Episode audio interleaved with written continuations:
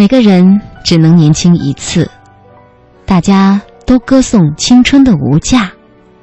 青春小鸟一去不回来，啊，千万别浪费它。但是每个人也只能中年一次，老年一次。人生每一个阶段都珍贵，何必妄自菲薄呢？老实说，我并不喜欢年轻时的我。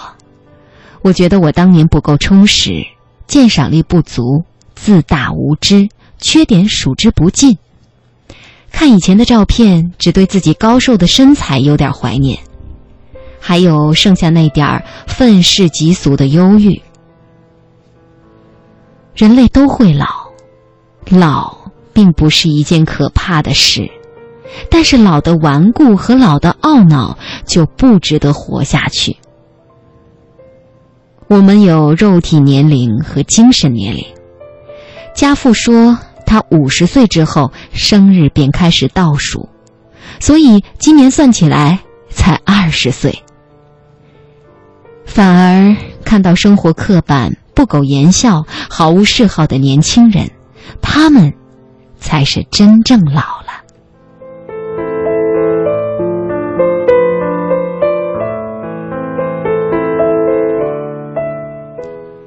老又胖的男人很失礼吗？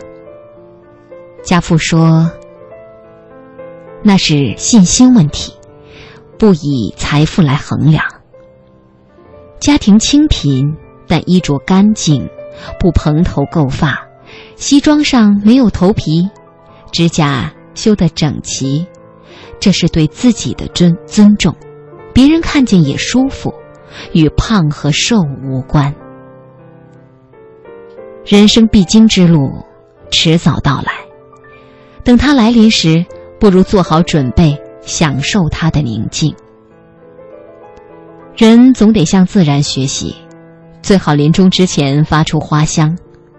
自觉守旧，但与年轻人相聚时，发现有了代沟。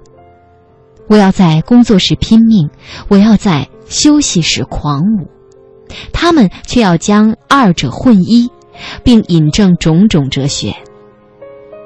我只感到他们老成，我较年轻。年纪大了，有个好处，就是可以尽量的少说假话，少骗人。我们会发觉讲真话是多么舒服，多么过瘾。在我自己的例子，竟然可以用讲真话闯出一个名堂。老，必须老得庄严。老一定要老得干净，老要老得清香。是否名牌已不重要，但是要天天洗换烫直。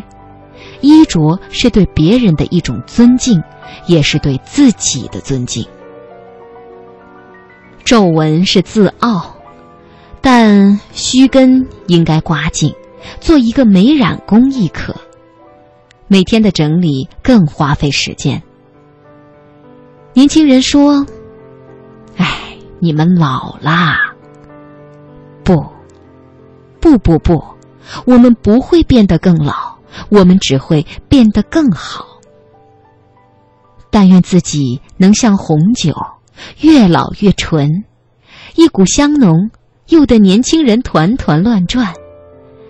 一切看开，放下。人生豁达开朗，那有多好？